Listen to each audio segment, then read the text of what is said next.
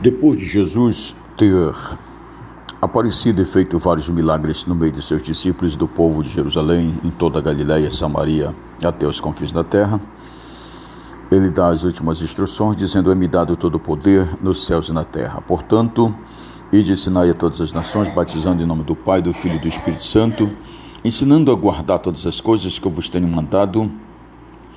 E eis que estou convosco todos os dias até a consumação dos séculos. Esta é a ordem imperativa de Jesus Cristo para todos nós cristãos, para fazermos a obra de Deus com afinidade, amor e responsabilidade.